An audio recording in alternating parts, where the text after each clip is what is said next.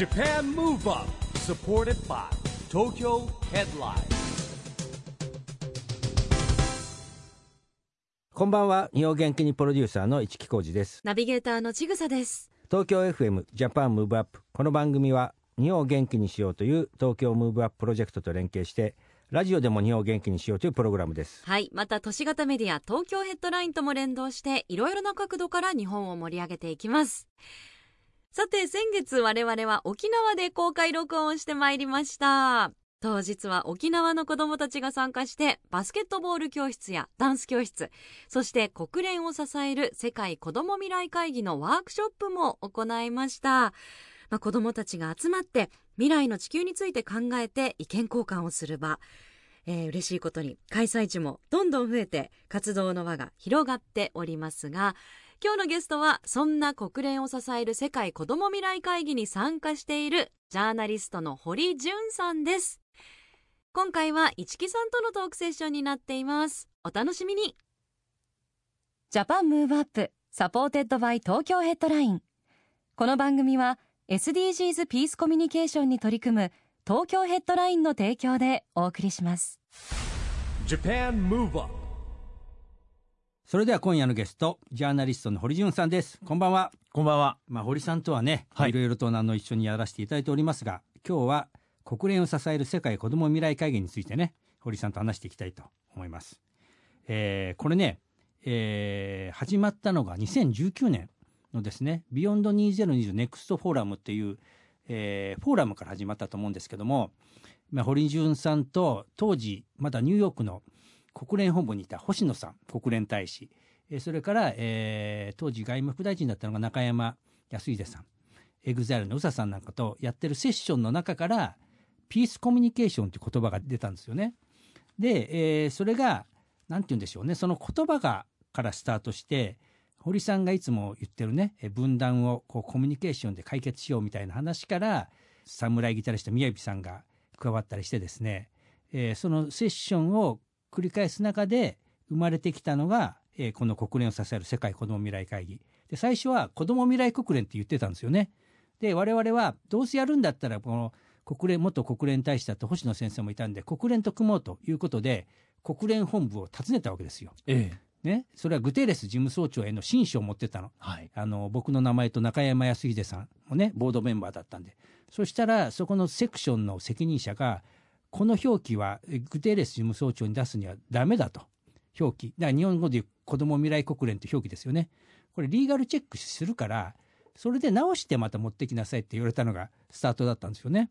でまあ時間もかかってですねえもちろん国連ですから英語のタイトルをいただいた結果ですね。まあ日本語に訳すのもまあ1ヶ月くらいかかったかな OK もらうの。そしたらね結構ストレートすぎちゃう。国連を支える世界子ども未来会議と。うん。なったという経緯の中ですね。じゃあいよいよですねコロナ負けて、えーニューヨークの、え国連本部でですねこれ毎年ハイレベルウィークっていうのが7月にあるんですよね。ここで、えーこのプロジェクト発表していこうと。それから我々がやっている会議の子どもたちがですねそのメッセージを国連に届けに行こうって僕らもね言ってた手前本当にやんなきゃいけないなってなってですね、えー言ったわけですけども。こう堀さんもね一緒にはい。やっていく中なんだけど、堀さんは堀さんの中でのスタートってあるじゃないですか。ちょっとねせっかくだから聞いてみたいなと思いますよ。そうですね。はい。僕はあのまあ普段取材の現場で国内外のさまざまな分断が発生している地域を訪ね歩いて、まあ、映画を作ったりとか、まあ、日々のニュースなどでも発信をしています。特にあの国連においては国連の安全保障理事会、まあ、安保理ですよね、中国やロシア、まあ、イギリスやフランスやアメリカ、うん。まあ、それらの国々が、まあ、真っ向から対立してしまっていて、うん。特にまあ最近だとウクライナの問題などでも全くもう折り合いがついてないですよね。ですから国際社会といった時に誰が果たして世界の分断を手当てするんだと、うん。まあ、ずっとその答えをこう探しながらですね、取材を続けてきた中で、まあ、今市木さんがお話しされていた、まあ、ピースコミュニケーションっていうのは非常にこう鍵を握る。うん。でそのピースコミュニケーションは誰が主体になればいいのかと考えた時に、やっぱり子どもたちが機能しない大人たちの世界、うん。社会に対してこうした方がいいんじゃないか、こういう未来を作りませんか？と彼ら彼女たちの提言に私たちが刺激を受けて、うん。えー学んでいく、まあ、ある意味こう国連安保理の上位組織になるような、うん。うん。まあ、そんな子どもたちのグループうんっていうものが作れたらいいなと、なぜならあの市木さんたちと一緒にこの構想が始まってから子どもたち集めて、うん。まあ、まずは日本国内にいる、まあ、諸外国はい。出身の子どもたちと一緒にいろんなワークショップをうん。やってみると、まあ、発見が多いんですよね。うんどんな未来を見たいの？というと普通にこう子どもたちがレゴを使って、うん。あの身寄りのない家族のシェルターを作りたいとか、まあ、ジェンダーに関しても非常にこうフラットな、うん。まあ、そしてまあゴミをはじめとしたうん。こうリサイクルとか、まあ、環境汚染対策とか、まあ、当たり前のようにみんな小学生ぐらいの子たちが語るわけですよね。よっぽど大人社会よりも感度がいい。だったら彼女彼らに教えてもらおうという、うん。いいなと思って。だから足掛け4年ですか。ついに国連本部まで行って、はい。えー子どもたちの提言を出したっていうのは、まあ、僕も、まあ、あの感慨深かったです。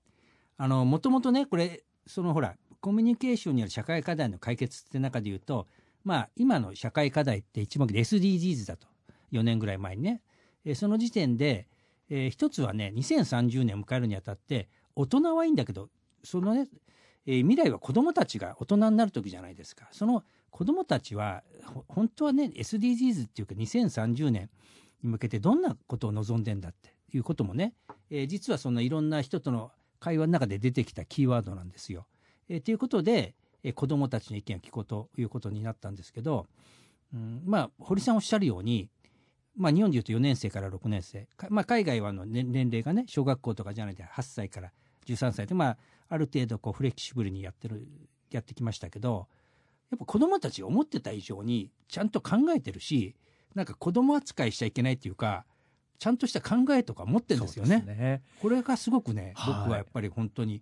刺激を受けたっていうか、うんだまあ本当に、ま、学ばせてもらうっていうかなんかその大人のしがらみとかでストレートに来るわけじゃないですかやっぱり。はい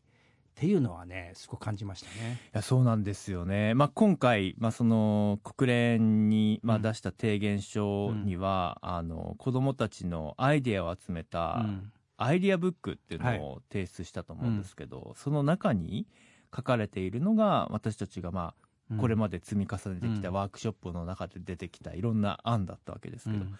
デジタルを使って、うん。まあ、人々が、まあ、きちっと信頼関係が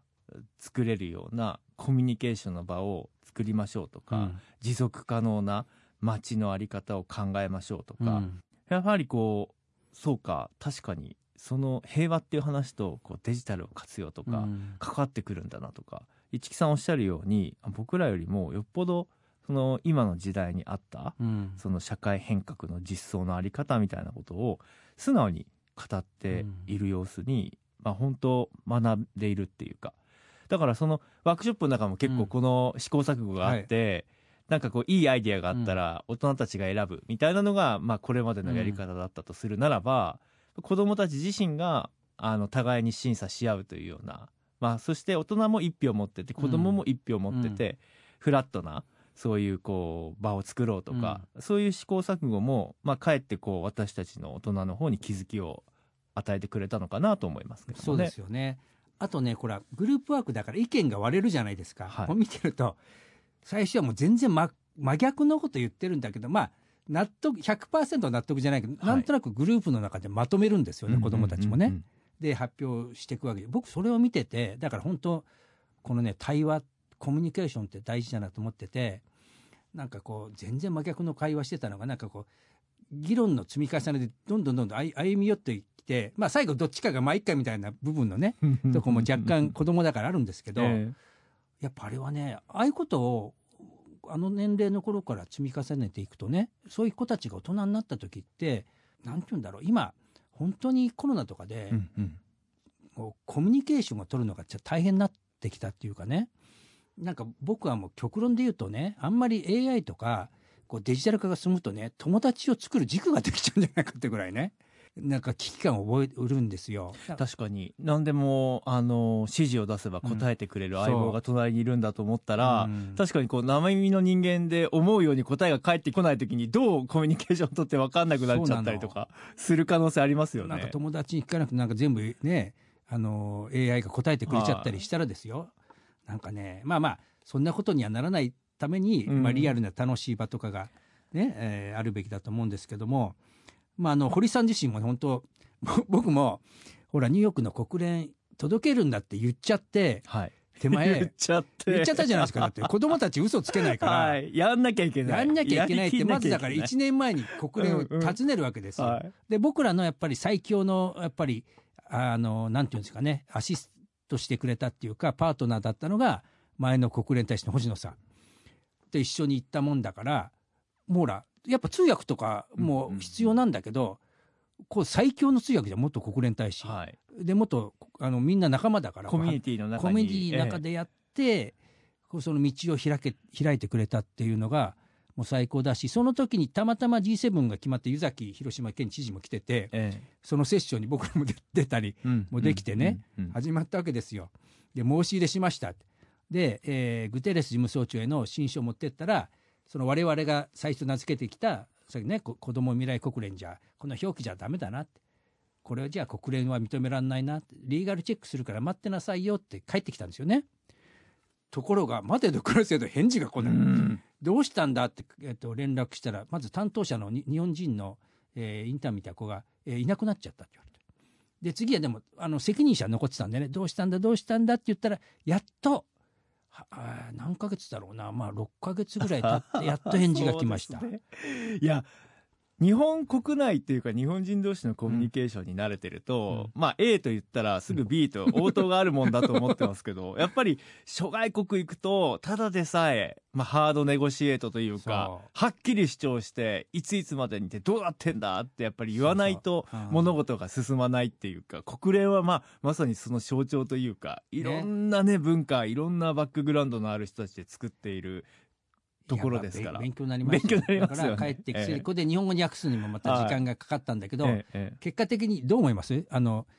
日本語訳で認められたのが国連を支えるっていう、いいですね。最高なんだけど、はい。ストレートすぎないと僕は、うん。お思ったぐらいなんだけど。英語だと The Children's Conference of the Future、in Support of the United Nations ですから。英語で言うとかかっこいいじゃない。いやでもまさにね国連をサポートするのが子どもたちの役割なんだっていう。なんですよ。だから大人たちの、まあ、ある意味指南役っていうことですよね。うん。で言ったらほらあの国連もあのほらキッズルームみたいなフロアができてたし、堀さんがおっしゃるように国連自身も若い世代の意見を聞いていくってなったじゃない。だからあここ来たなと思った僕僕が来たなっていうかそれをなんか見越してやってたわけじゃないのに、なんかううやっぱり間違ってなかったんだなそうですね。あちらの国連の、まあ、今回の提言を受け取ってくださったあの国連の担当者の方にも、あの後インタビュうん。ーさせてもらいましたけれども、まあ、やはりこの世界が、まあ、今混迷を極めている中、うん。ユースであったりとか子どもたち、うん。まあ若者子どもたちの意見というのはこう国際社会としても非常に重要視していて、彼ら自身がまずは今の世界の情勢を学ぶことができること、そして本来の国連の役割とは何なのかということ、そしてあの国連はどうしてもさっき言ったような安保理の方に目が向きがちだけれども、まあ、UNHCR、うん。宮城さんが対象していますけども、であったりとか難民に関しての支援だったりとか、ユニセフだったりとか WFP 食料の支援だったりとか、国連機関がたくさんあってなんですね、うん。なんかそういうこうまさにこう絶望しなくてもこう具体的なアクションプランを実行することで、なんとか傷んでるところを、うん。あの補っていきましょうっていう取り組みが国連にはあるんだという、まうん。あそういうこうレクチャーを逆に子どもたちに対して今回も一生懸命担当の人たちが説明していましたよね。だからまあそういう様子に触れて子どもたちの方もこの世界子ども未来会議うん。に関わることであ本当にイメージ以上にいろんなオプションが社会世界にはあるんだと、じゃあ自分たちは何するんだっていうことをまあ一緒になって考えてくれるような,、うん。なんかそういう仲間作りにすごくなるんじゃないかなと思ってすごくあの楽しみですよね。楽しみですよね。だから僕はこう次大事なのはね今年行って、まあ、申し入れしてきたじゃないですか。毎年来ますよっていう、だから今度は、えー今度の世界の子どもたちが集まる未来会議は東京都とね共催でやるんですけども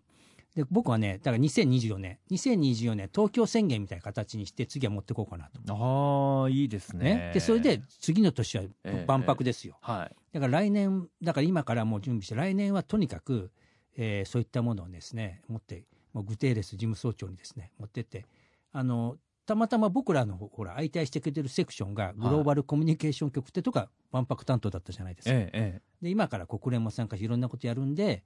なんかねそういうような形にして次は万博の時はね万博の時えにはい。2025、ええええ。世界の子どもたちが集まってなんかそういうのをまた日本から、えー8月ですよ。本当に広島と長崎に原爆投下されたね。そこからできたらいいなっていうふうに思っててですね。またこう安心せずにどんどんどんどんまた進化させていかなきゃいけない。そうですね、まあ、今年、まあ、G7 がありました、で、まあ、核なき世界を目指すという方向ではあるものの一方核兵器によっての抑止力が効いているっていう状況も、まあ、うん。前任することになった広島ビジョン、うん。まあ、これに関してはやはり地元の広島からも、うん。広島県も広島市もそれぞれ首長が家と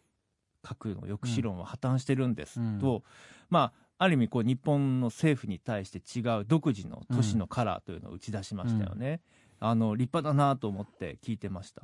ですからやっぱりこう国の政治っていうのはいろんなしがらみがあったりとか、まあ、現実に照らし合わせながら選択をしていって変革のスピードがものすごく遅いようにも見えるんですけれども、うんそういうところをまあ超越する形でやっぱりまっすぐ提言をしてくれる子どもたちの存在っていうのが、きっとこの国の決定機構だけじゃなくて世界の決定機構の中にきちんと反映されればですね、うん。僕は本当にあの未来を救ってくれるんじゃないかなと思うんですよね。いやそれは本当に楽しみですね、うん。だから今度子どもたちが、まあ、またこの番組にね、ゲストにこと出てくれたりとか、まあ普段も大学生たちうん。もこの間も出ていろ一緒に収録したりとかもしてたと思いますけど、どんどんそういう主人公たちが、うん。まさに若者たち子どもたちで、私たちが逆にお支えするっていうか学ぶ、まあ、そんな関係になればいいなとはい。思ってますね。そうですよね、ん。そして今回ねニューヨークの国連本部ではこれも構想2年だったかな、えーこのテーマソングを宮城さんが作ってくれた、いや盛り上がりましたね。盛り上が子供たちもたくさん来てくれまして、ローカル地元のね、まああのニューヨークにいる子たちも参加をしてくれたりとか、日本から来た子供たちもいて、やっぱりこうなんだろうノンバーバルというか、うん。やっぱ表現によって結びつきうん理解が深まるっていうのはあるじゃないですか、うん。だからすごくこう政治的なメッセージというよりかはこうアートを通じて学ぶ機能もこの、いやほんえーそうだよねあの時グループにはあるんだっていう。ほぼ初対面の子たちがあんな仲良く歌ってるわけだからね い友達にね感激しましたようんはいね。まあそんな中ですね、えー今日の堀さんの元気ある一曲ははい。はい That's what I'm gonna be. みやびさん、聞いてください。Japan Move Up ねもうニューヨークのねえーシーンが思い出しますねはい思い出す感じでございますが今夜のゲストはジャーナリストの堀潤さんです。後半もよろしくお願いします。はい。よろしくお願いします。堀さんねテーマガラッと変わってですね、はい。今年は関東大震災から100年なんですって。うん。で9月1日防災の日。で東京都では東京強靭化プロジェクトとかやってるんですけども堀さんもどうですか？あの自然災害防災にてまあいろんな取材もされてると思うんですけどね、堀さんのこの自然災害とか防災に対する意識っていや、あの、最近だと、ハワイでの火災、はい。まあ、あの、1000人以上の方が、まあ、今日の時点でも行方不明のまま、もう大規模な、まあ、災害が発生したのも、山火事ですよね。山火事の原因も様々ですが、まあ、非常にこう高温になりましたよね、うん。地球全体が。それこそ国連の方では地球が沸騰期に入ったとさえ言っていて、でそして、まあ、風に煽られる形であれだけのことが起きてしまった。日本国内の災害の現場を見ていてもやっぱこれまでの雨の降り方に比べると短時間での雨量が急増していたりとか、うん。うんまあ、つまり今までの暮らしの防災の中では対処しきれない自然環境の変化っていうのが急速に起きてると、うん。ですからアップデートしていかなきゃいけない。うん。インフラもそうだし私たちの防災への意識もそうだし、この間聞きました。あの北海道に取材に行った時に漁業者の方が、トラフグが上がったんだよって言っていて、えまあ当然九州とか玄界灘とか、うん。あちらの方のイメージですけど、えうん。まあ、むしろ海の環境もそのように高温によってもう生態系そのものも変化してきしまった、もうね日本も亜熱帯みたいになってきてでも最近びっくりしたのは、はい。あの暑いじゃないですか、はい。あの全国のこうガーッと温度が出た時に、はい。沖縄が一番低かったりする。本当ですよね。これもだから都市の設計のあり方を本当に変えていかないと、うん。これほどコンクリートやアスファルトに囲われ、うん。そして湾岸地域に高層ビルが立ち並び、海からの風も入りにくいみたいな、そういうあり方がどんどん内陸部のヒートアイランドとかを加速させていったりして、おおよそその常識的には考えられないような、あの災害による被害が出てきている、うん。うん。ですからこれはあのいろんな立場の人たちが関わっていく必要があるんだと思うんですよね。デジタルの技術を持っている人たちがやっぱりこうファクトに基づいて、えーエビデンスに基づいた政策立案をサポートしていく、えーそしてまあ自然環境自然科学の分野の方々がこうした今の変化についてきちんとした、まあ、その専門的知見から提言をしていく。でメディアもですね伝え方をどんどん変えていってで市民と協力しながらリアルタイムで起きている被害の情報を伝えて速やかな避難につなげるとか、なんかそういうことをやっていかないとうんだからまあ東京結構アップデートしてきてますよね、うん。あの地下のあの治水の設備など、放水路とかね。はい、もそうですし、うん。積極的に市民に開放していたりとか、あとはまあ火災の対応ですよね。うん。あと電柱なんですよね。結構東京っていうのは密集地になるとさ、はい。やっぱりこう電柱って地震の時倒れると一番ねちょっと危ないっていう話もあるじゃないですか。交通をね妨げてしまって避難ができなくなる。もできなくなっちゃう中でいうと、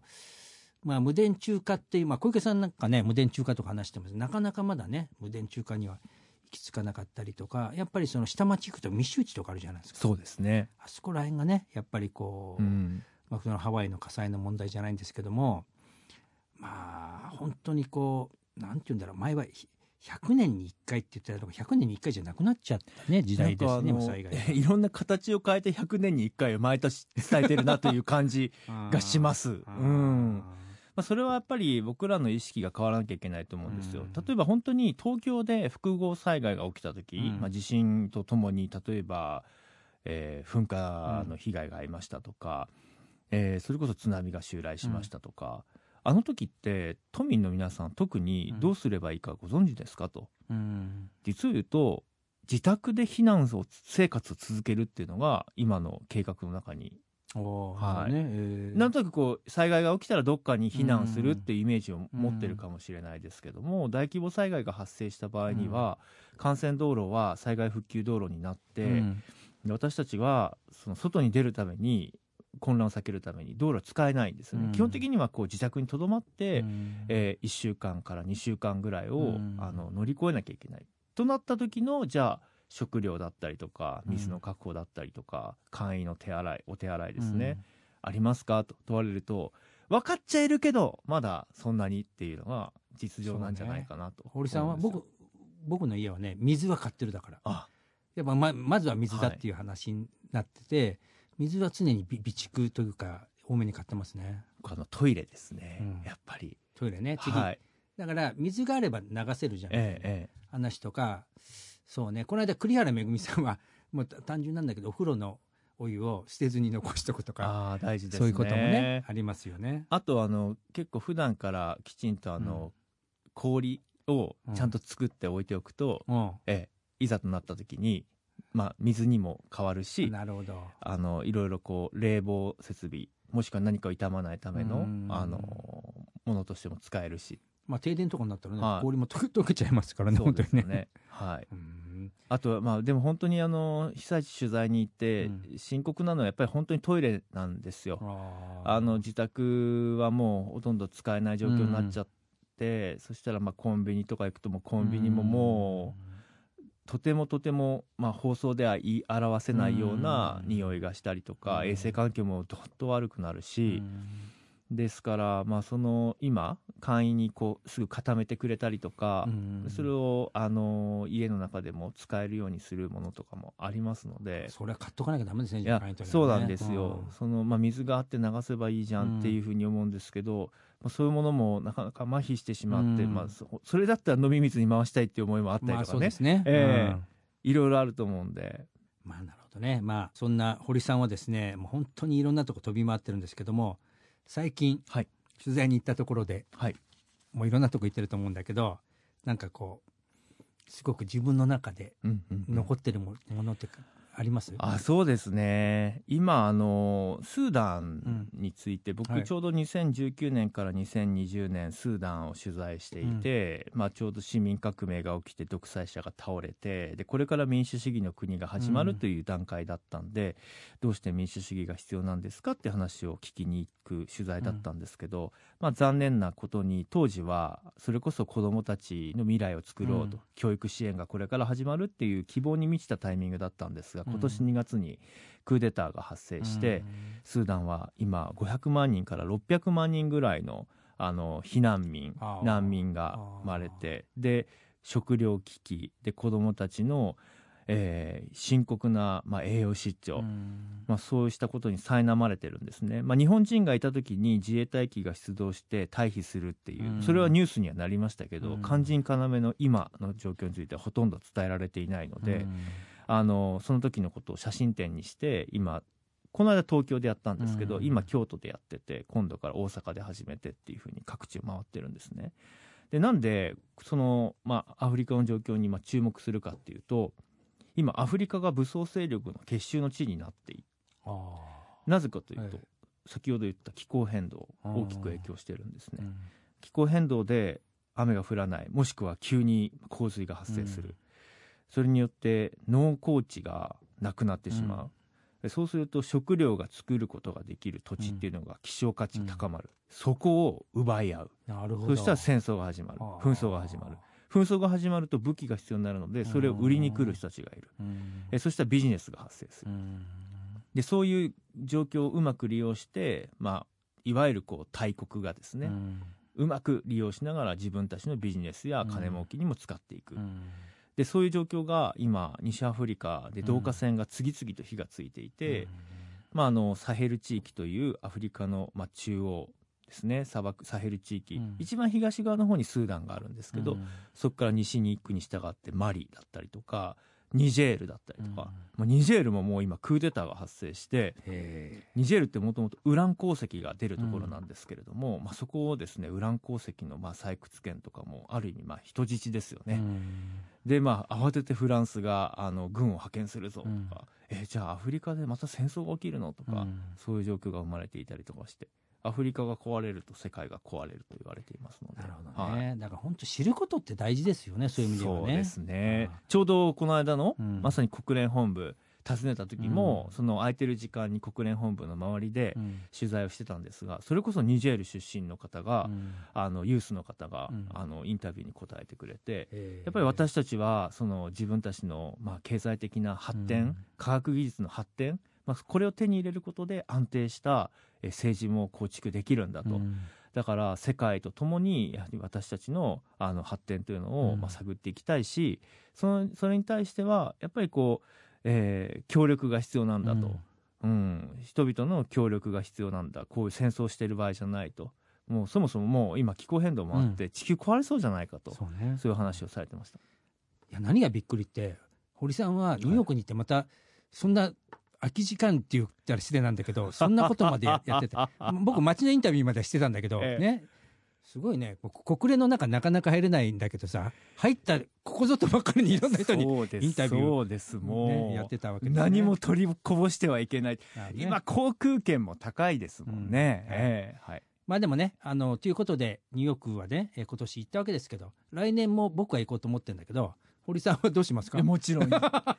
でね。もちろん行きます。いやね、来年もねぜひまたはいニューヨークに行って、そうですね。さらにね、えー盛り上げていきたいなと思います。ね、という話を、えー、2人で盛り上がっていたらですねそろそろお時間になってしまいまして、あっという間です、はい、あっという間でございました。今夜のゲストはジャーナリストの堀潤さんでした。ありがとうございました。ありがとうございました。Japan Move Up.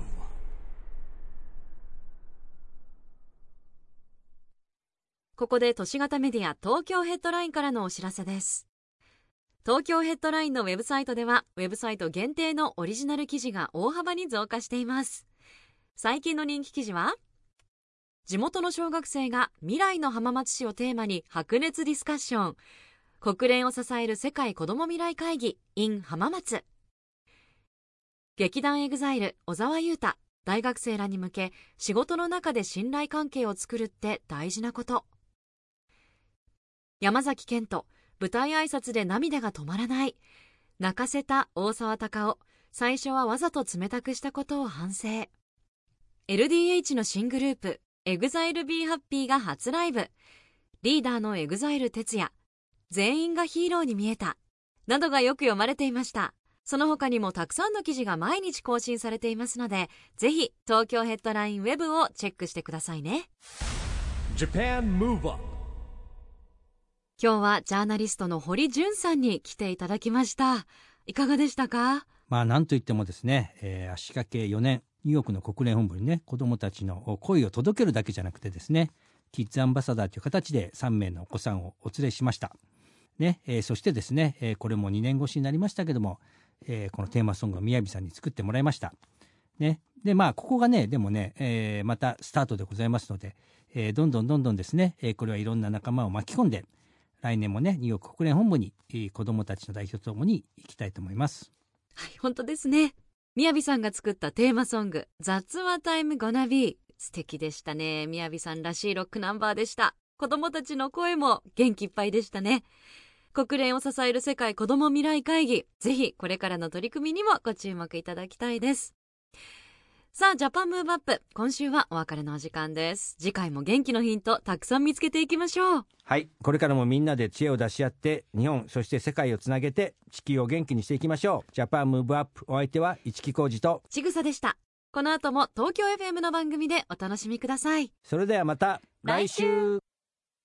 JAPAN MOVE UP SUPPORTED BY TOKYO HEADLINE。この番組は SDGs ピースコミュニケーションに取り組む東京ヘッドラインの提供でお送りしました